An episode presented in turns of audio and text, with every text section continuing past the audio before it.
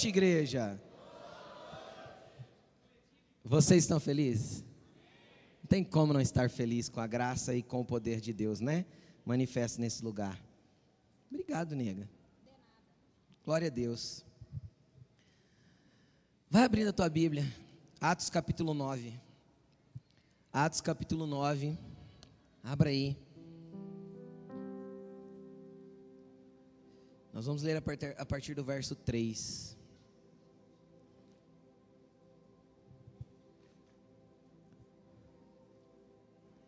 Cutuca o seu irmão que está do seu lado. Fala para ele assim: Você é luz. Fala para ele: Você é luz. Fala para ele: Brilha. Glória a Deus. Louvado seja o nome do Senhor. Nós estamos numa série de mensagens chamado Como Candeias. E eu vim nos últimos, eu e a Laine viemos nas últimas, sei lá, quatro semanas ou cinco, falando um pouco desse tema. E nós falamos bastante a respeito de você brilhar a sua luz nos lugares que Deus te coloca. Você brilhar a sua luz nos lugares que Deus te insere. E hoje eu quero falar um pouquinho a respeito sobre o fruto da luz. Como assim, pastor? Luz, luz dá fruto? Fruto não nasce de árvore, não nasce de, sei lá, como é que luz dá fruto? Paulo diz que a luz dá fruto. E se a Bíblia diz que a luz dá fruto, então existe um fruto, ou seja, um resultado. O que é fruto? É resultado. Sim ou não? Qual é o resultado de uma mangueira? Manga. Então, obviamente, todo fruto tem a estação certa para nascer Todo o fruto tem a árvore certa para nascer. Mas o resultado, o seu resultado, o resultado da luz é gerar alguma coisa que abençoe os outros, porque fruto é aquilo que pode alimentar outras pessoas. Já para pensar nisso ou não? Fruto é aquilo que pode matar a fome de outras pessoas. Fruto é aquilo que as pessoas conseguem extrair de você. Agora, quando as pessoas experimentam de você quem já chupou uma laranja azeda aqui? Vamos lá, que jeito que é a cara quando eu dou a primeira espremida naquela laranja? Hã? Quando você põe assim, você faz assim. Né? Aquele negócio assim. Quando as pessoas experimentam de você, qual a cara que elas fazem? Quando as pessoas experimentam do fruto que você é, do fruto que você dá, que tipo de reação elas têm? O que, que elas experimentam? Então hoje a palavra, eu acho que você consegue perceber, ela é bem para dentro. A gente vem falando durante quatro ou cinco semanas do para fora da luz. E é importantíssimo. Por isso que foram quatro ou cinco palavras a respeito disso. É importantíssimo. É, o tema desta, o versículo tema desta série, que está Mateus 5,14, vai dizer: Ninguém acende uma candeia, ou seja, a candeia era como se fosse a lâmpada da casa, né? Para quem não sabe, a candeia era um objeto de barro que se enchia de óleo, colocava um pavio de pano, de tecido ali e acendia para queimar. Era o que clareava a casa. Então, ninguém acende uma candeia e coloca debaixo de uma vasilha. Por quê? Porque senão a luz não se propaga. Quem está entendendo o que eu estou dizendo? Deus quer propagar a sua luz, mas é possível, bíblica, você vai entender durante essa palavra, biblicamente é possível que a sua luz seja trevas. Mais um paradoxo da graça, né? Mais um paradoxo da, né? Lembra? Então é possível que a sua luz seja trevas. Mas a sua luz não será trevas. Porque você brilhará como o sol da justiça. E você terá frutos de nova vida e de transformação. Quem crê? Amém? Louvado seja o nome do Senhor. Hoje nós vamos falar então sobre isso. Eu gostaria que você abrisse em, em Atos capítulo 9, versículo 3. Vai dizer assim: acharam?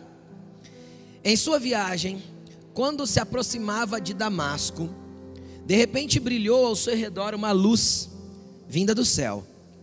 Ele caiu por terra e ouviu uma voz que lhe dizia: Saulo, Saulo, por que você me persegue?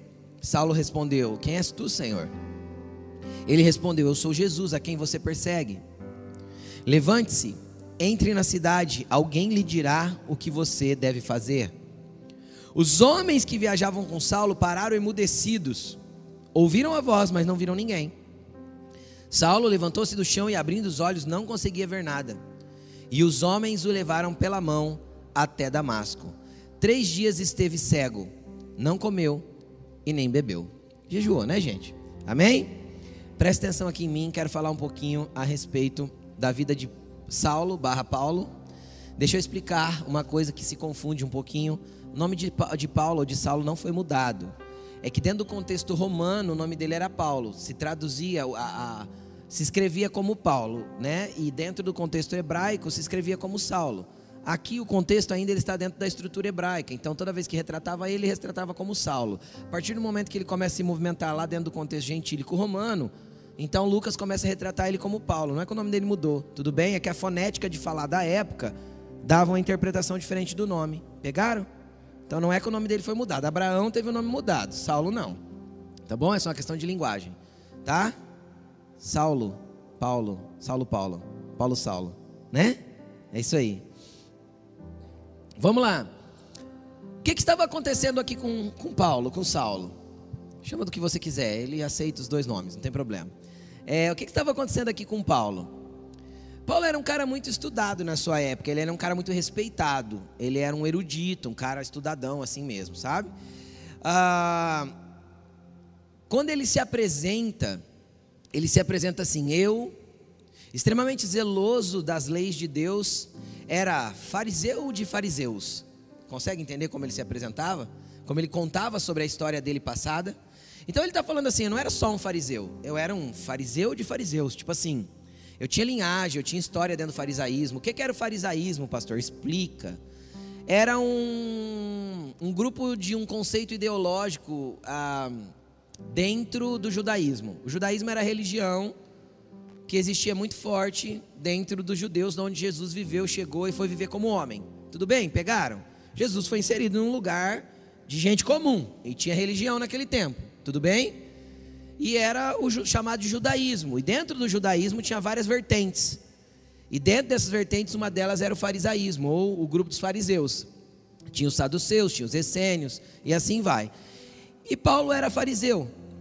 Era desse grupo aí dos fariseus. Os fariseus era, era um dos grupos mais radicais, mais radicais que os fariseus, só os zelotes.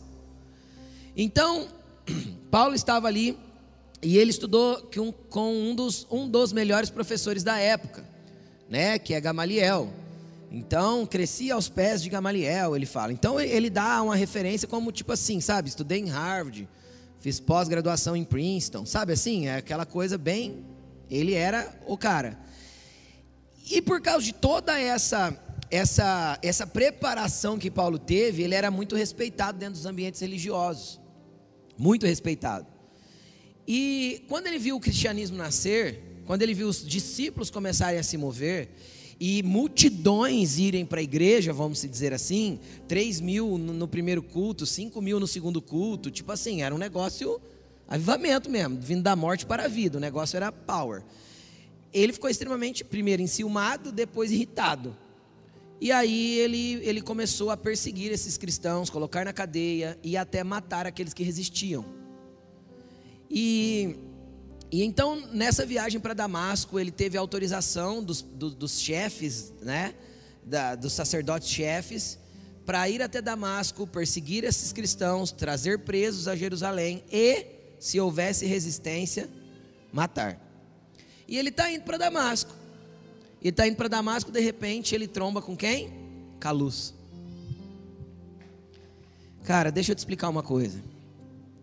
O dia que você encontrar a luz no teu caminho, a primeira coisa que vai acontecer com você é que todo o seu conjunto de preparação, de ideias, de construção, de visão de mundo, tudo aquilo que você pensava ver, pensava entender, a primeira coisa que vai acontecer é cair tudo por terra. Paulo foi para o chão na hora. Por quê? Porque uma vez que eu encontrei a luz de Jesus, é impossível permanecer igual. Pessoas que falam que encontraram Jesus e permanecem as mesmas é porque elas não encontraram Jesus, elas só ouviram a voz. Alguns ouviram a voz, mas só Paulo viu a luz. Tem gente apenas ouvindo de Jesus, mas não encontraram ainda a luz que pode transformar o interior. Porque quando você encontra a luz, a verdade da tua cegueira é exposta. Tem um ditado que diz que o pior cego é aquele que não quer ver. Eu não discordo desse ditado, mas eu quero ampliá-lo nessa noite. O pior cego é aquele que pensa que vê. Paulo era um cego que pensava que via. Paulo era um cego que estava certo que enxergava tudo. Por isso ele perseguia os cristãos. Porque na concepção da estrutura mental de Paulo e da estrutura religiosa de Paulo, cego eram os cristãos. Quem está entendendo o que eu estou falando? Cego era quem seguia Jesus, cego era aqueles que eram seguidores do caminho. Interessante que nesse momento da história da igreja, o cristão não era chamado de cristão, sabia? Ele era chamado de seguidor do caminho. E onde, onde a luz se apresenta para Paulo? No caminho de Damasco. Por quê? Porque ele estava no caminho errado. Então o caminho se apresenta para ele. O que, que Jesus disse? Eu sou o caminho. Então, uma vez que Jesus se apresentou, Paulo encontrou um outro caminho. E a primeira coisa que acontece na vida de Paulo é cair por terra.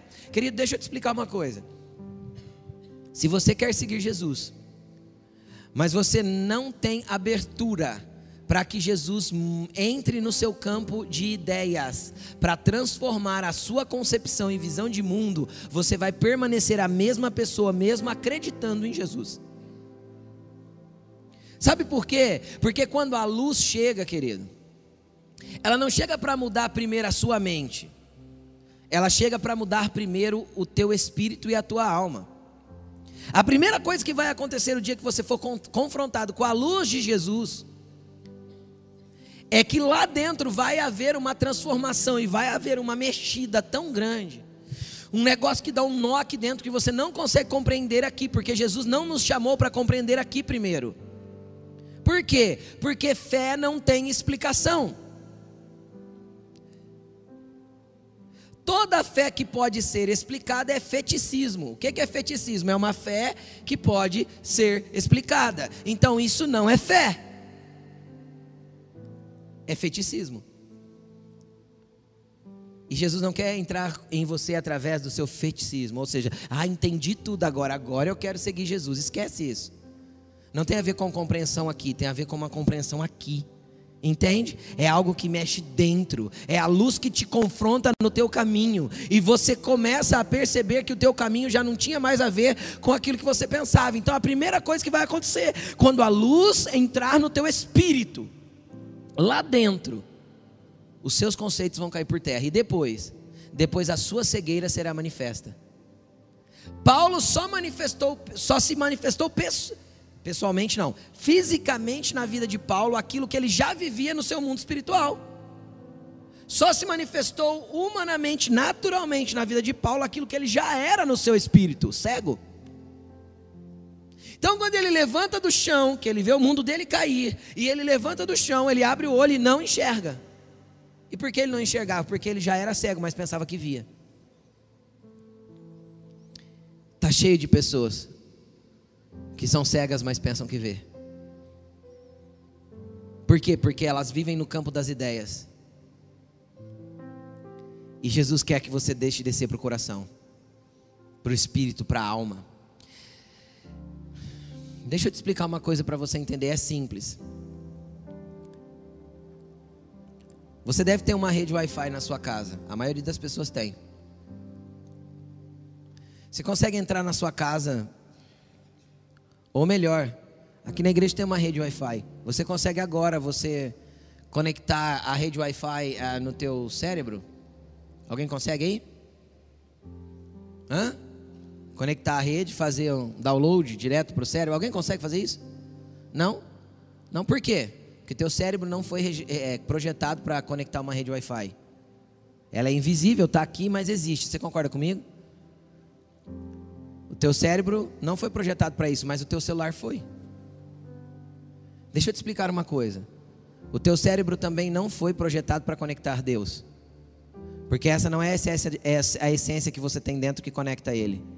O teu cérebro, ele foi projetado para conectar as coisas naturais. Mas o teu espírito foi projetado para conectar o Wi-Fi celestial, entendeu? O teu espírito foi projetado para conectar a luz. Então você não entende aqui, você entende a partir daqui. Consegue entender o que eu estou falando? A partir do teu espírito. Agora, qual que é o problema? É que muitas vezes você entende Jesus. Ouve, lembra os homens que estavam com Paulo? Os homens ficaram estarrecidos, ouviram a voz, mas não viram nada. O problema é que tem um monte de gente ouvindo o evangelho e não está vendo nada. Por quê? Porque ouve com o ouvido, entende com a mente, mas não deixa descer ao coração. Não deixa descer para dentro. Não se torna uma realidade dentro. Hoje a palavra de Jesus para você que tem andado assim é: abra o seu coração, jogue fora suas armas, abaixe suas defesas, desmonte os seus conceitos de tudo que você já aprendeu sobre religião. Cristo não é uma, um conceito de religião, Cristo é o caminho que te encontra. Cristo é a verdade que se apresenta a você. A verdade não está em um conceito de regras ou de estruturas religiosas. A verdade está em Jesus. Para quê? Para que você também viva a vida que Ele é. Porque Ele é o caminho, a verdade e a vida. E ninguém vai até Deus senão através dele. Entendeu? Então, se Deus é a fonte. Você é o receptor. Jesus é a fibra ótica banda larga que te leva até Deus. Sacou? É isso. Ele é o caminho que te leva até lá. Ele é a conexão exata. Só que essa conexão você precisa deixar que no caminho ele te pegue. O problema é que muitas vezes você não se abre para ele fazer isso. Você vem na igreja com, não é com um pé atrás, é com 50 pé atrás, sabe assim? Cheio dos seus conceitos, cheio das suas coisas. Cara, isso é normal, tudo bem, eu te entendo.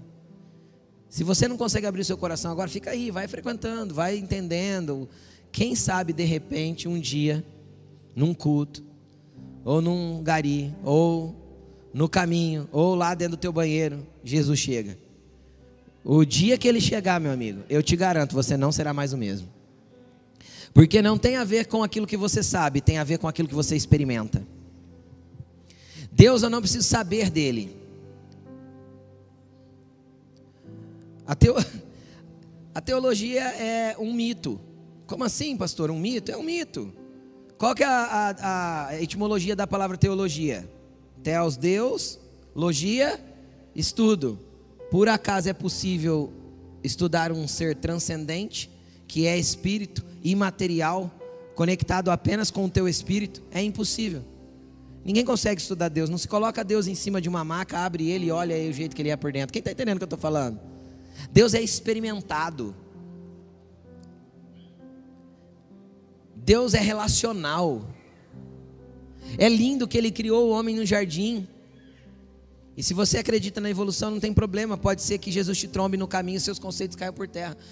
Mas vamos lá. Deus criou o homem no jardim. O que, que ele fazia todos os dias com o homem no jardim? Ia dar um rolê. Porque Deus é relacional, Deus não é um Deus de, de, de, de, estruturas, de conceitos, Deus é um Deus que quer que você se abra para um relacionamento. Deus é um Deus que quer se relacionar com você na tua vida, no teu cotidiano. Você não vem encontrar Deus na igreja. Você vem encontrar pessoas na igreja, para que juntos nós prestemos um culto a Deus. Quem está entendendo o que eu estou falando? Porque a igreja é dois ou três reunidos no nome dele. Então, juntos somos igreja. Separados somos o que mesmo? Filhos. Cada um individualmente é filho de Deus. E filho é aquele que se relaciona com o pai. Então, o tenha como seu pai. Quando você acordar pela manhã, dê bom dia para ele. Lá em casa é a coisa mais normal, a gente está na nossa vida cotidiana e está falando com Jesus o tempo todo. É normal, às vezes eu e a Laine acordar de manhã na casa, um está falando em línguas de um lado, outro está falando em línguas do outro na cama antes de levantar. Por quê? Porque Ele é a nossa vida. Não tem a ver com eu ser pastor, porque se eu fosse desenhar a minha vida dentro dos padrões que eu imaginei, não estava no meu esboço ser pastor, nem ter igreja. Eu tá, de verdade, a Laine sabe disso, e muita gente que me conheceu de antes sabe disso. Estava muito bem com a minha empresa. Minha empresa estava muito bem cedida. Estava tudo tranquilo. E servindo Jesus. Só que, cara, deixa eu te explicar uma coisa. Ele diz: os meus pensamentos são mais altos do que os seus pensamentos. Entendeu? E os meus caminhos são melhores do que os seus caminhos, diz o Senhor dos Exércitos. Os pensamentos que tenho sobre vós são pensamentos de bem e não de mal, para dar o fim que vocês desejam e para lhes dar um futuro e uma esperança. Cara, você quer coisa melhor que isso? Só que eu tenho que deixar Jesus entrar no meu caminho. Por quê? Porque a hora que ele entra no meu caminho, o caminho não é mais o meu caminho, ele é o caminho. Então eu ando por ele, aonde ele quer que eu vá, para fazer o que ele quer que eu faça, do jeito que ele quer que eu viva. E é a vida mais prazerosa que você pode ter, uma vida conduzida pela presença de Deus, uma vida conduzida por Jesus. Uma vida que não tem a ver com as suas decisões, mas uma vida sujeita e rendida àquele que é luz. Deixa a luz trombar em você hoje. Abra o teu coração para isso. Porque quando você abrir o seu coração para a luz, cara, ele vai te mostrar a tua cegueira. Pastor, eu não quero enxergar minha cegueira. É, aí eu sei que às vezes é chato. Quem já enxergou cegueira aí? Quem já enxergou sua própria cegueira? Quem ficou triste consigo mesmo? Quem se chamou de burro, né? Putz, mas como você é burro, mano? De novo, né? Não é assim? É normal a gente ver a nossa cegueira. Por quê? Porque tem coisas que a gente não enxerga, isso acontecerá a vida toda. De repente a gente vai andando com Jesus no caminho, mas a gente vê alguma coisa que chama a atenção da gente. O homem é visual, o homem é atraído por coisas que chamam a atenção, sim ou não? De repente, é, né? Uma mulher não é atraída pela vitrina do shopping. Hã? Quando a mulher fala assim, vamos dar uma voltinha no shopping, é laço. É laço. Não é laço. Ainda bem que eu não estou podendo dar voltinha por enquanto. Mas elas param em todas as vitrines, não é? Não é assim? Para em um, para em outro, para em outro. Por quê? Porque a gente é atraído por coisas que a gente deseja, ou por aquilo que os nossos olhos cobiçam, ou aquilo que os nossos olhos desejam, sim ou não? Então a gente está na nossa caminhada de fé, de repente alguma coisa chama a atenção do lado. Quem está entendendo o que eu estou falando? A hora que a gente está indo para lá, que a gente começa a ficar cego de novo, o que, que Jesus faz? O que, que Jesus faz? Faz assim, ó. Põe o pezinho na frente. Quem é amado por ele, ele faz isso. Quem está entendendo o que eu estou falando? E aí, você cai por terra de novo. E o que, que você enxerga? Enxerga que você não estava enxergando. A luz brilha outra vez. E você percebe que o caminho ficou ali, antes da bifurcação. Só que para todo o desvio da tua vida, ele tem um caminho de volta para a essência daquilo que ele te criou para ser. Para todo desvio da tua vida, Ele tem um caminho de volta para te trazer de volta ao propósito. Não existe plano B para Deus. E discordando da música que é cantada, não existe uma nova história. Todos os teus dias foram escritos nos, nos livros dele antes que qualquer um existisse. Pastor, mas eu devo, devo estar tão longe, mas tão longe, mas tão longe disso que Deus escreveu, eu sei. Fique tranquilo, ele tem um caminho de volta. E normalmente os caminhos que ele cria de volta é, é via expressa, sabe? É rápido. Ele te atrai para a presença dele. Quando ele te atrai, ele começa a te empurrar para o propósito com tanta velocidade que você nem vai compreender como a tua vida viveu uma virada tão rápida. Mas deixa a luz chegar expor sua cegueira. Não fica só ouvindo não sem que você enxergue a luz, porque a luz você enxerga dentro quando você se abre para enxergar a luz. E não precisa ser aqui hoje. Se for aqui hoje, maravilha. No final do culto a gente vai orar junto. Mas se não for aqui hoje, que você entre no teu quarto, cara, e que você seja sincero com Deus e você fala assim, pastor, eu escutei, oh, pastor, oh, Jesus, eu escutei o pastor pregando ontem. E ele falou que eu tinha que abrir o meu coração e eu tinha que, eu tinha que ignorar um pouco a minha mente para poder entender no meu espírito o que o Senhor quer fazer na minha vida. Se esse negócio é desse jeito mesmo, pega eu. Seja corajoso, Deus não vai ter coisa ruim para você. Fala para ele, pega eu, Jesus, encontre eu no caminho. Tromba eu aí onde eu estiver. Ai, pastor, eu vou orar desse jeito. É, a religião te ensinou a orar bonito, né? Ó oh, Santíssimo, grandioso, maravilhoso, exaltado. Não precisa disso. Jesus é o que mesmo? Relacional. Ele é teu amigo. Ora expressando a verdade do teu coração. Se no teu coração você precisa ser sincero com Ele, seja sincero com Ele. Se você precisar orar para Deus hoje e falar assim: Deus, eu não acredito naquilo que o pastor pregou. Só se o Senhor vir mesmo e deu uma trombada em mim mesmo. Do contrário, não acredito não. Só espera. Olha para a pessoa que está do teu lado e fala assim: Ele vai te pegar, porque Ele te ama. Ele vai te pegar porque Ele te ama, cara. Ele vai te pegar porque Ele não quer te deixar do jeito que você está. Ele vai te pegar porque Ele não te quer em Damasco. Ele te quer pregando o Evangelho para as nações. Ele vai te pegar porque Ele quer mudar a história da tua vida, mudar os teus planos, te alinhar ao propósito dele. Ele vai te pegar porque Ele é o Senhor da tua vida e Ele te ama.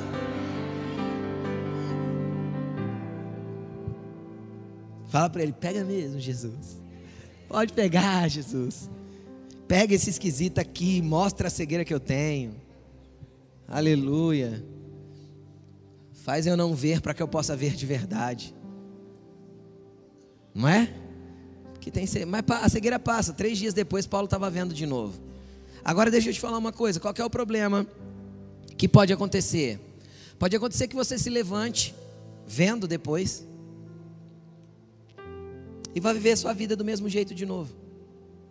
Quantas pessoas tiveram uma experiência transcendente, fenomenal com Cristo, e voltaram a ser as mesmas pessoas de sempre? Quem conhece pessoas assim? Que foram extremamente impactadas em algum momento e de repente elas simplesmente ignoraram aquilo e voltaram para suas vidas cotidianas, para viver o que sempre viveram. Então, é possível que Jesus te encontre no caminho, te mostre a luz, mas que você simplesmente ignore.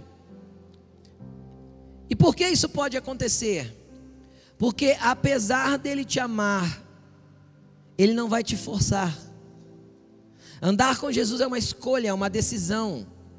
Andar com Jesus é aquilo que você precisa optar todos os dias. Por quê? Porque a reciprocidade do amor que ele tem por você precisa ser dada essa reciprocidade se você quiser. Ele não exige ser amado. Ele amou sem que você merecesse, sem que eu merecesse.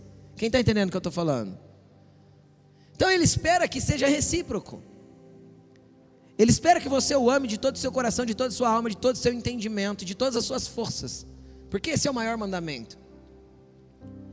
Mas se não for recíproco esse amor, ele não vai te obrigar a amá-lo. Porque ele não é um Deus impositivo. Porque qualquer amizade forçada não é amizade. Qualquer relacionamento de intimidade forçado não é intimidade, é estupro. Então Deus nunca fará isso com você. Ele não vai te forçar. Ele quer ter intimidade no relacionamento com você, porque você optou em ter intimidade com Ele. Quem está entendendo o que eu estou falando? Então você precisa decidir por isso. E isso é igual casamento. Por isso que Paulo compara muito casamento com a igreja. Por quê? Porque quando a gente casa, a gente precisa escolher amar aquela pessoa todos os dias de novo. Porque tem dia que não dá vontade de amar, tem dia que dá vontade de matar. Não é? Quem já teve vontade de matar a esposa ou o marido aí? Levanta a mão, sendo sincero aí. Eu também já. Só que a gente decide amar e a gente ama de verdade. Por quê? Porque a gente dorme de novo, do lado, não é? Se relaciona intimamente de novo, não é assim? Escolhe de novo e começa de novo. Quem está entendendo o que eu estou falando? Por quê? Porque a gente fez uma promessa que a gente escolheu para a vida. Então é para a vida. E mesmo quando a minha mente disser que eu tenho que desistir da Laine, o meu coração vai se encher de amor para que eu continue com ela. Quem está entendendo o que eu estou falando? Assim é o teu relacionamento com Jesus. Grande este mistério, eu me refiro a Cristo e à igreja. É isso que Paulo falou. Então que você entenda que todos os dias você precisa escolher amar a Cristo novamente. Escolher voltar para o caminho. Agora, por que muitas pessoas ouvem a voz e não conseguem ver? Porque muitas pessoas ouvem a voz e acabam ignorando. Pensa nos companheiros de Paulo, da viagem. Eles ouviram, não ouviram? Alguém se converteu? Não. Eles tiveram uma experiência transcendente, espiritualizada? Tiveram. Era de Paulo a maior experiência, mas eles ouviram. Quem está entendendo? Imagina que experiência doida. De repente você ouviu uma voz falando com outra pessoa. Cara, muito doido. Eu não saio correndo, não. E essa voz aí eu quero é pular dentro. Sai correndo não das coisas espiritual, não. Deixa eu te explicar uma coisa. Deixa eu te explicar uma coisa.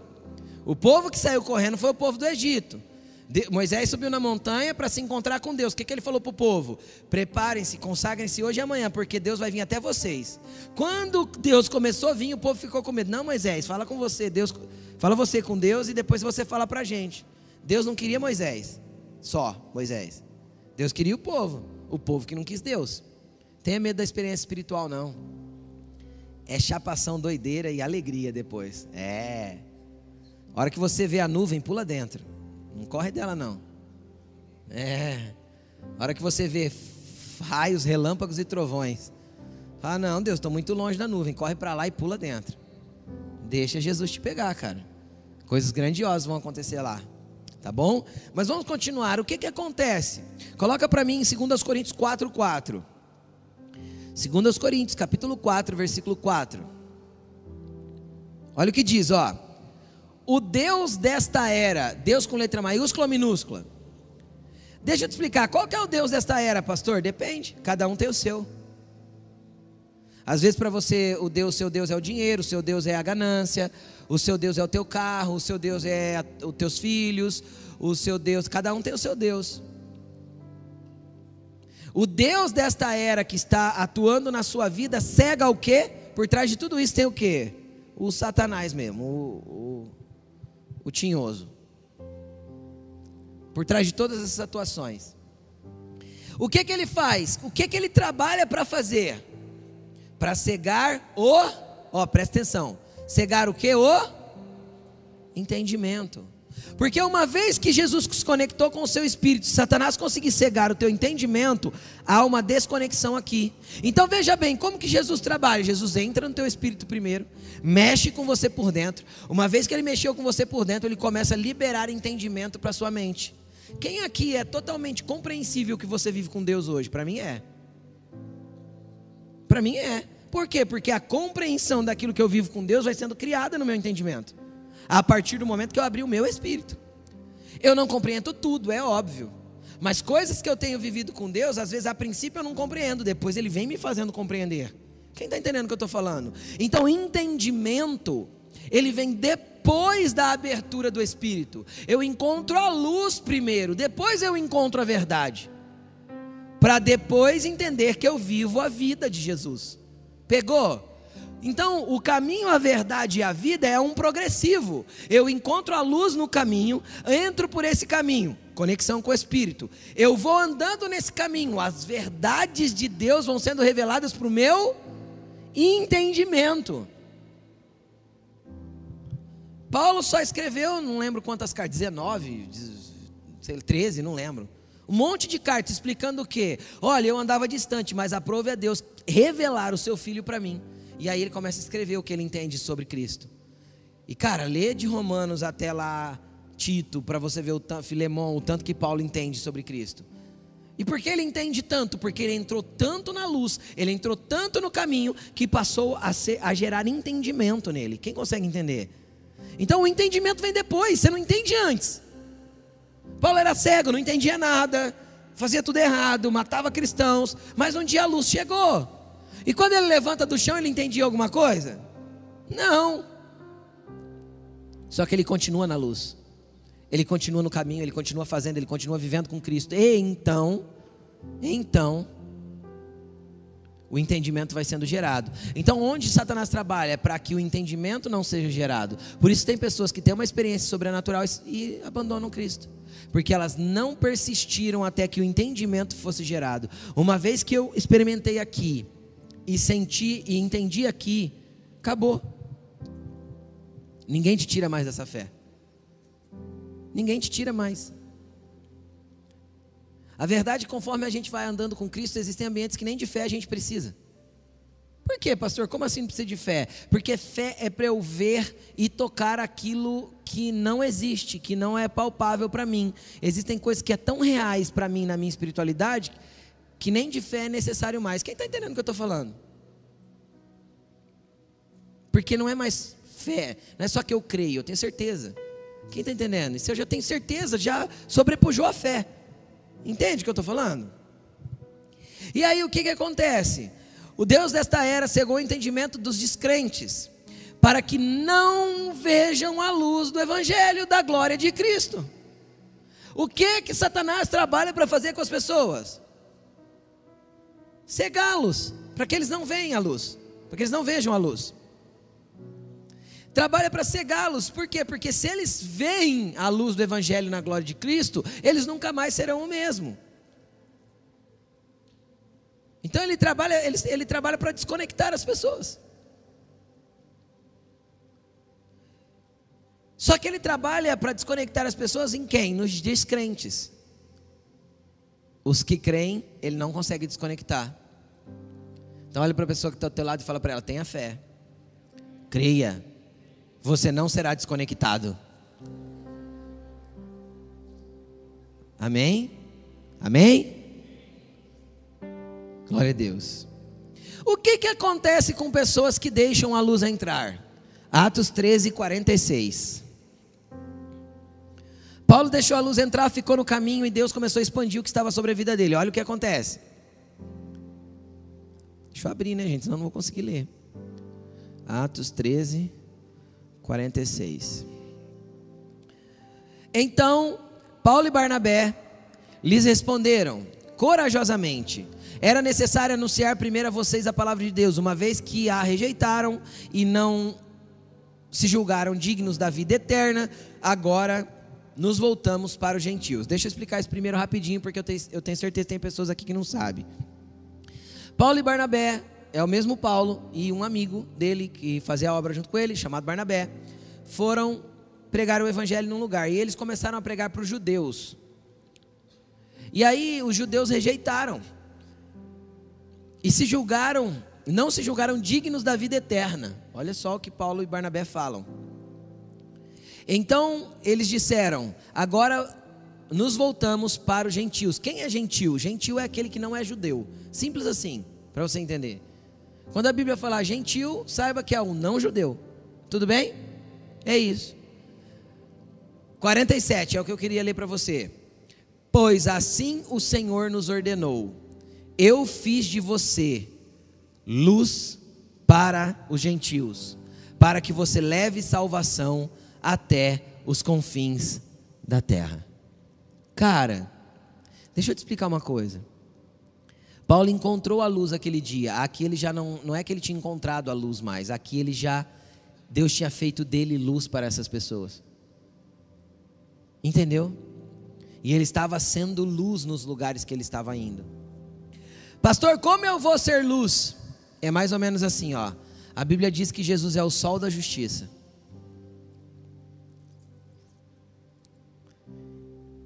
E você é a lua que reflete a luz dele orbitando ao redor do seu amor.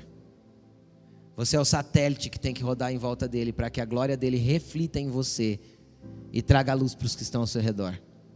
Quem está entendendo o que eu estou falando? A Bíblia diz que nós, como espelho, nós refletimos como espelho a glória do Senhor. Quem já brincou de fazer ar?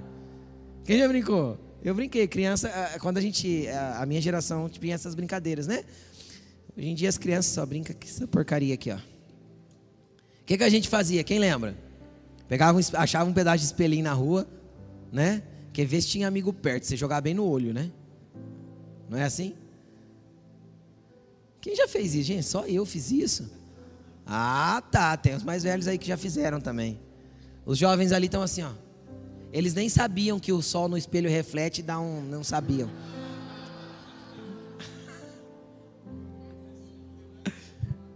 Qualquer dia vocês tentam para você ver. É legal.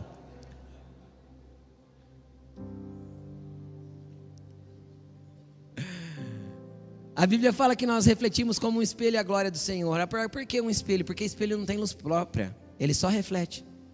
Então a luz que você é, é Cristo. Consegue entender ou não? Você só reflete aquilo que ele é. Só que primeira transformação tem que encontrar quem tem que começar em você. A primeira transformação tem que ser em você. A luz tem que gerar fruto em você para que você brilhe para os que estão ao seu redor. E só deixando a luz entrar, mostrar a tua cegueira, mexer com a tua realidade. Agora, que tipo de luz, que tipo de fruto a luz gera? Efésios 5, 8. Efésios, capítulo 5, versículo 8. Olha só, porque em outro tempo, né, outra hora vocês eram trevas. Em outro tempo o que, que nós éramos? Mas agora luz em quem? No Senhor. Você era trevas, mas você foi feito luz. Vivam como filhos da luz. É uma, é uma, é uma direção, é um ensinamento. Pois o fruto da luz, não falei que a luz dá fruto? O fruto da luz consiste em toda bondade. Cara, você tem que ser bom. Quando as pessoas te experimentarem, não pode fazer cara de azedo, nem cara de amargo. Quem está entendendo o que eu estou falando?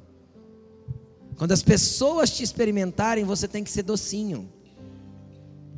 Fala para a pessoa que está do teu lado, seja doce.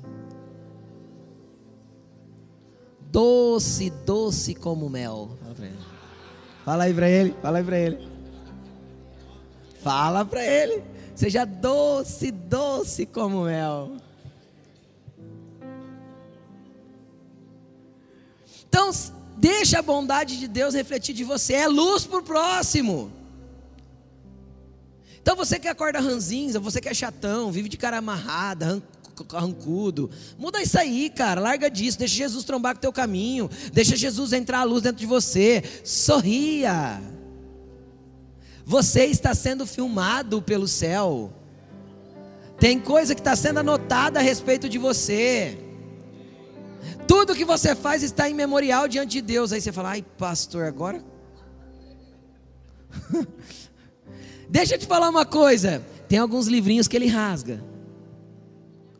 Como que ele rasga? Tem algumas anotações que o anjo chega lá e fala assim: Jesus, eu queria passar um, uma anotação do Rodrigo para o senhor, dá uma olhada aqui. Aí Jesus dá uma olhada aqui para baixo, vê um rosto cheio de lágrimas e um coração arrependido. O que, que Jesus faz? Pode rasgar. Ele já se arrependeu, essa anotação não fica em memória. Você entendeu? Porque ele, ele rasgou o escrito de dívida contra nós. Está escrito. Mas seja bom, deixa essa bondade que Deus colocou sobre a tua vida irradiar de você. Também seja justo e seja verdadeiro. Aprenda a discernir o que é agradável ao Senhor. Não participem das obras infrutíferas das trevas. Deixa eu te falar. A Bíblia não orienta a gente sair do mundo. A Bíblia orienta a gente não participar dele nem amar ele. Então esteja no meio das pessoas que fazem tudo errado. Só que seja luz para elas. A hora que ela, você estiver perto, elas vão falar assim: não, não, não fala disso aí não. Fala disso aí não, deixa quieto. Fulano não curte. Não, de boa, mano, de boa. Nós não vamos fazer isso agora não, que você está aqui. Entendeu ou não? Que você seja a luz que incomoda as trevas deles. Entendeu ou não? Não necessariamente você tem que sair do mundo, mas você precisa ser luz nele. E não participe da obra infrutífera das trevas, antes exponham-nas à luz. Ou seja, a luz de Jesus que encontrou Paulo no caminho também pode irradiar de você para expor as trevas que existem neles. Por quê? Porque trevas não existem. Trevas é ausência de luz. Então, se você chega e a luz não brilha, tem alguma coisa estranha. Entendeu? Eu não preciso pedir para as trevas sair daqui de dentro quando eu acendo a luz lá no disjuntor. Ela simplesmente sai. Sem briga e sem força. Sabe por quê? Porque Satanás já é um derrotado na tua vida. Porque Jesus venceu ele na cruz. Se Jesus já o venceu na cruz, acabou.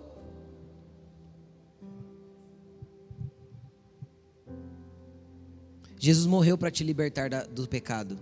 E uma vez que você está liberto do pecado, você já, já não há mais nada que Satanás possa fazer na sua vida. Quem pode dizer um amém? Então exponham-nos à luz, versículo 12 de Efésios 5. Porque aquilo que eles fazem em oculto, até mencionar é vergonhoso. Mas tudo que é exposto pela luz torna-se visível, pois a luz torna visível algumas coisas. Todas as coisas. Então deixa Jesus tornar visível todas as coisas que estão dentro de você. Por isso, é, não, até aqui, só até aí. Deixa eu ler mais um versículo com você. 1 João 1 João, primeira carta de João, capítulo 1, versículo 5. João foi um dos discípulos que andou com Jesus. Olha o que ele diz. Esta é a mensagem que dele ouvimos e transmitimos. Quem que, quem que falou isso então? Quem que falou isso, gente? Jesus, porque João disse: Eu ouvi dele e estou transmitindo para vocês. Deus é luz. E não há treva, nele não há treva alguma. Se afirmarmos que temos comunhão com Deus, com Ele, e andamos nas trevas, mentimos e não praticamos a verdade. Ou seja, se as suas ações são condizentes com as obras das trevas, tem alguma coisa que não está certa nisso aí. Entende ou não? Você não está fazendo isso certo. Amém? Se, porém, andarmos na luz, como Ele na luz está, temos comunhão uns com os outros e o sangue de Jesus, seu Filho, nos purifica de todo pecado. Então Jesus pode perdoar tudo desde que andemos na luz. Desde que a luz expõe as verdades que temos no nosso interior, e isso também gera comunhão entre as pessoas. Por quê? Porque quando a gente está andando na luz, as pessoas vão querer estar perto da gente. Você vai ser doce, atraente, e não tem a ver com a sua beleza ou com a sua formosura, ou com a sua habilidade, não, você será atraente por aquilo que você carrega e manifesta de quem Cristo é. As pessoas vão querer andar com você. Quem crê? Eu quero ler um último versículo para a gente encerrar. Mateus 6, versículo 22. Mateus capítulo 6, versículo 22. Estou encerrando. Os olhos são a candeia do corpo. O que ele está falando? Seus olhos precisam brilhar. Olha só. Se os seus olhos forem bons, todo o seu corpo será cheio de luz. E por que ele está falando dos olhos? Lembra da bifurcação do caminho? Lembra, lembra que eu expliquei? O que que atrai, primeiro, que atrai você para se afastar de Cristo? A cobiça dos olhos. A Bíblia diz que tem algumas coisas que atraem a gente, é, separam a gente de Deus, que afastam a gente de Deus: a cobiça dos olhos e a soberba da vida.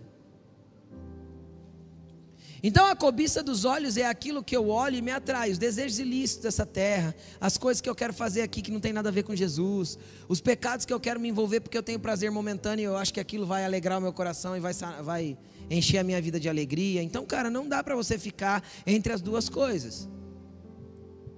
Então veja bem, se os seus olhos forem bons, se os seus olhos têm a ver com Cristo, todo o teu corpo será cheio de luz. Agora, olha o que o versículo continua dizendo, Jesus continua dizendo, que são palavras dele. Mas se os seus olhos forem maus, todo o seu corpo está cheio de trevas. Agora eu quero falar um pouco a respeito dessa palavra mal, porque o Novo Testamento foi escrito originalmente em grego. O que é essa palavra grega mal aí? É a palavra poneros. E o que ela significa? Os seus olhos cheios de labores, de aborrecimentos, de fadigas, de pressão e de a de tormento. Isso é o significado da palavra mal.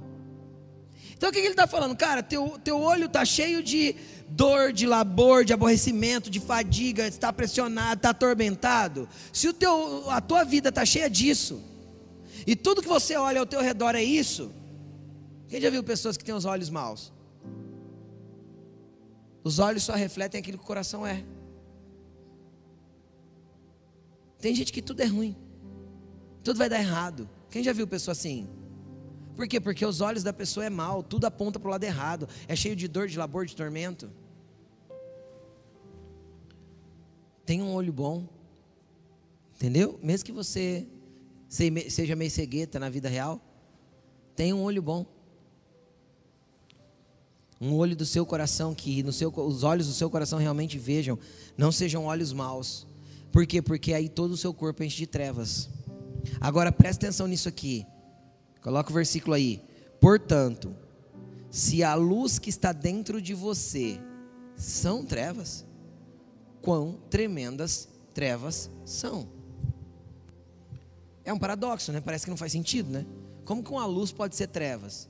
É porque às vezes você tem uma luz que você professa ter, mas você não irradia. Então a tua luz é trevas. Então não tem a ver com o teu blá blá blá nem com a sua falácia, nem com a sua converseira, nem com o seu glória a Deus, com o seu aleluia, com o seu misericórdia, ou com o hino gospel que você ouve todo dia no teu serviço. Tem a ver com você irradiar essa luz de você. O que você fala não se, não, se o que você fala não reflete a verdade das suas atitudes, com tremendas trevas são. Por quê? Porque é a trevas que você não vê. Entendeu ou não? Você acha que é luz, mas está cego. É o Paulo cheio de religião, cheio de conceitos, cheio de capacitação, só que ainda em trevas. Então tem muito evangélico precisando trombar, trombar com Jesus pelo caminho também para que volte a ver. Por quê? Porque ele entrou, encontrou Jesus, mas ele transformou Jesus numa religião, pôs Jesus numa caixa, pôs Deus dentro da religião evangélica, acha que Deus só salva os evangélicos. Tem ou não tem crente assim? Coitado, precisa ver a luz. Deus não fecha monopólio com religião. Deus não é evangélico.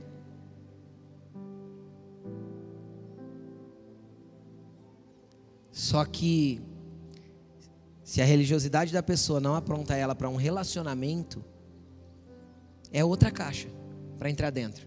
Quem está entendendo o que eu estou falando? Porque a tua religião precisa ser Jesus. O apóstolo João, desse mesmo João que a gente leu a carta, ele vai dizer: Cristo é a nossa religião. Porque a palavra religião no grego significa religação. Lembra que ele é a fibra ótica que liga a gente com Deus? Cristo é nossa religação. Não é outra coisa. Não é um conceito de regras. Agora, por que, que eu falo para você assim, ah, pastor, já que Deus não é evangélico e que eu não preciso ser evangélico para ter Deus, então eu não vou vir mais na igreja, não. Aí é o seu engano. Porque se você anda na luz, como Ele na luz está, temos o quê? Comunhão uns com os outros. E o sangue de Jesus nos purifica de todo pecado. Cristo nos criou para ter comunhão com outras pessoas que comungam da mesma fé que nós. Cristo não nos criou para viver isolados na nossa fé porque a fé isolada morre. Deixa eu fazer uma pergunta muito simples aqui para você entender. Quem aqui, algum dia, aleatoriamente, por um obsequio, ó, falei difícil agora, deixou de orar pela manhã? Levanta a mão. Todo mundo. Ah, levantou corrida, deixou de orar, depois foi dormir, também não orou, passou o dia, não orou, não lembrou de Deus, não leu Bíblia, nada. Quem já viveu isso? Todo mundo. Agora deixa eu te explicar uma coisa: se vindo na igreja toda semana, se tendo comunhão, se indo para o gari, se ouvindo a palavra, se me alimentando, isso acontece. Quem vive sozinho e isolado, você acha que vai acontecer o quê? Hã? Vai ser pior, não vai? Ninguém consegue ser cristão sozinho. Ninguém tem força para isso. Paulo, quando encontrou, o que, que Deus mandou lá? Que lembra que Deus falou assim: ó, vai para a cidade porque alguém vai até você para que você volte e ver. Deus sempre vai usar alguém. É para a gente viver junto. E pronto, acabou. Então, para que serve a igreja? A igreja é um amontoado de gente ruim buscando aquele que é bom. Entendeu?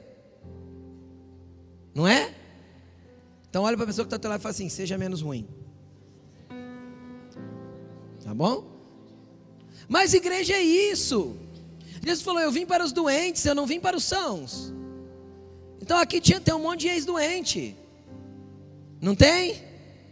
É um monte de ex-doente, doente no espírito, doente na alma, doente nos traumas, doente nos medos, doente nas dores. Mas um dia ele chegou E aprove a Deus entrar na nossa vida pela loucura da pregação, transformar a nossa história. Um dia eu encontrei ele, eu vi a luz com 13 anos de idade. E com 15 anos eu pude ter experiências sobrenaturais e transcendentais. E o que foi saindo da minha vida? Foi saindo as dores, foi saindo os traumas, foi saindo os medos, foi ficando para trás os abusos, foi ficando para trás tudo aquilo que maculava minha alma.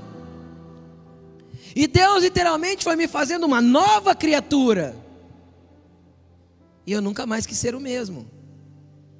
Eu nunca mais quis sair do caminho.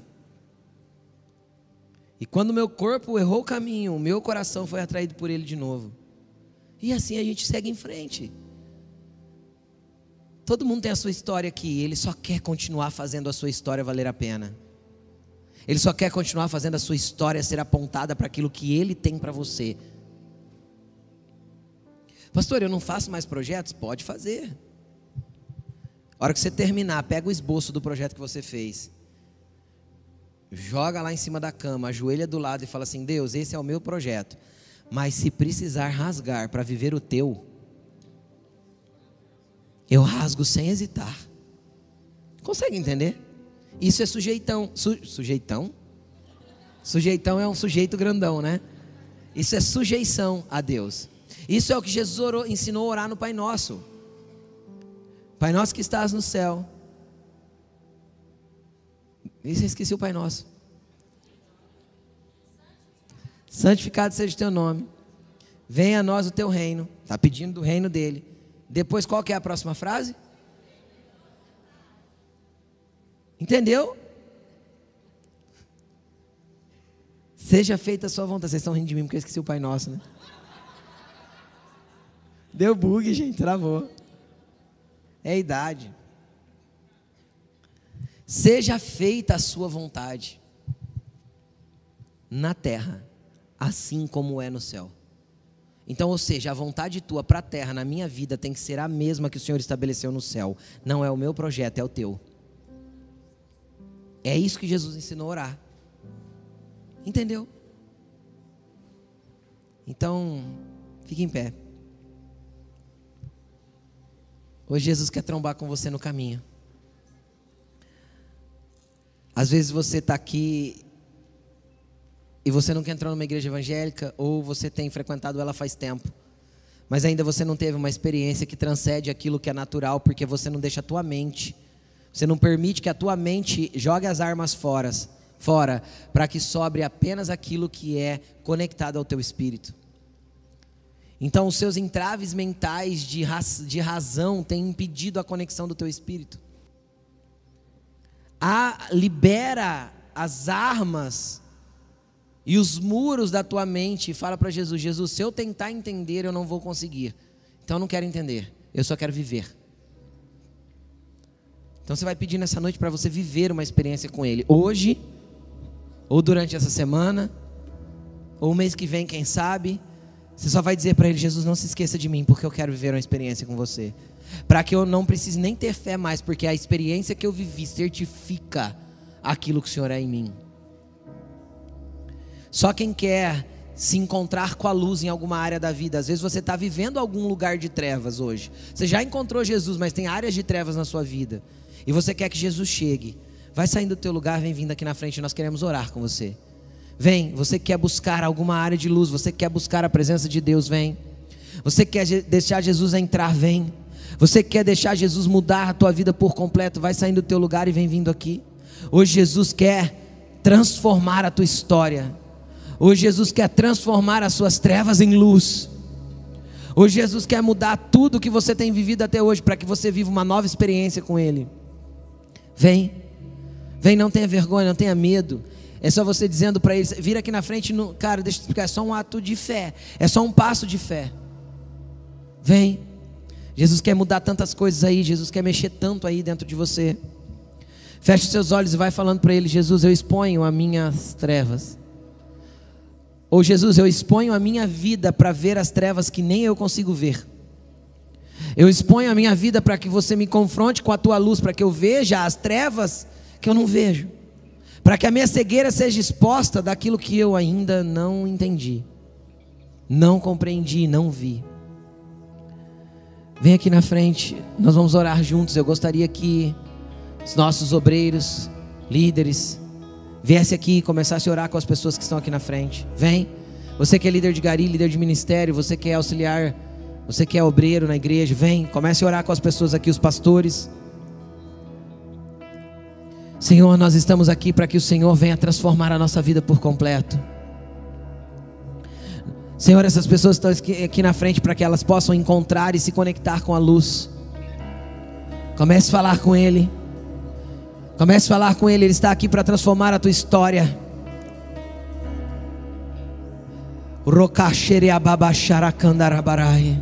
Ele vai rasgar os céus para você nessa noite, querida. Clame, busque, peça. Deixa a luz entrar em você, querido. Abre o seu coração. Abre o seu coração. Abre o seu coração e deixa a luz mexer com o seu interior.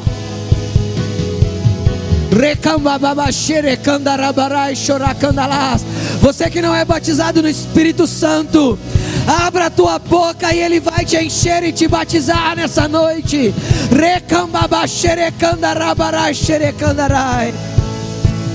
Oh, abre a sua boca e deixa fluir.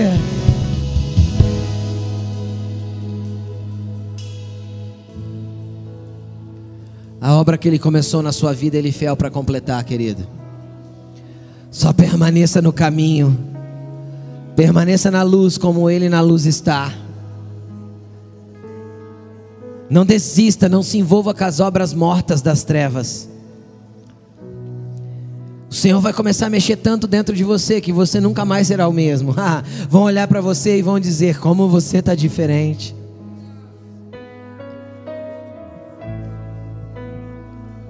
É a luz, querido, que chegou. Grandes coisas estão por vir na tua vida. Jesus vai fazer tudo e muito mais além daquilo que você pensa ou pede. Porque o caminho dele é muito melhor que o nosso. É. Deixa o plano dele se estabelecer.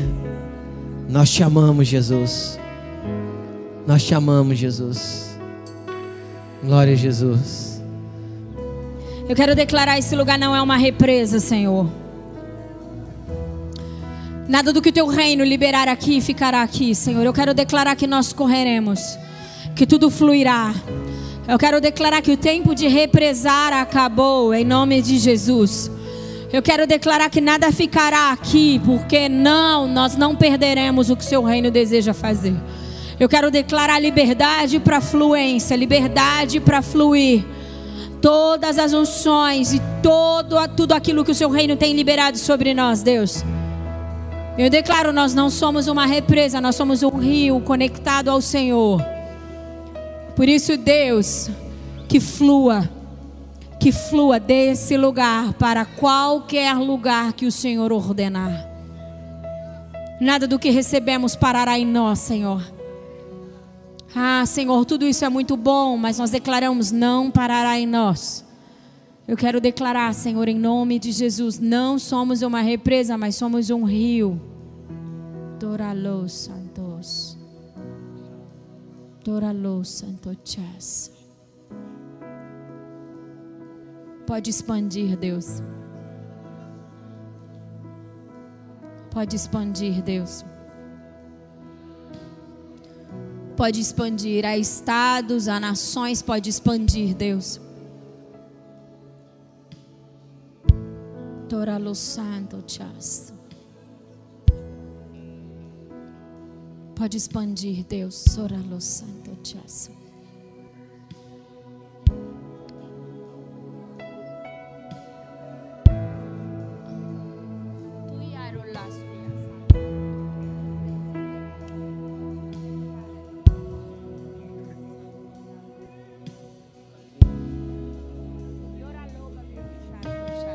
O Senhor reina. Esse culto é para ti, por isso faz a sua vontade.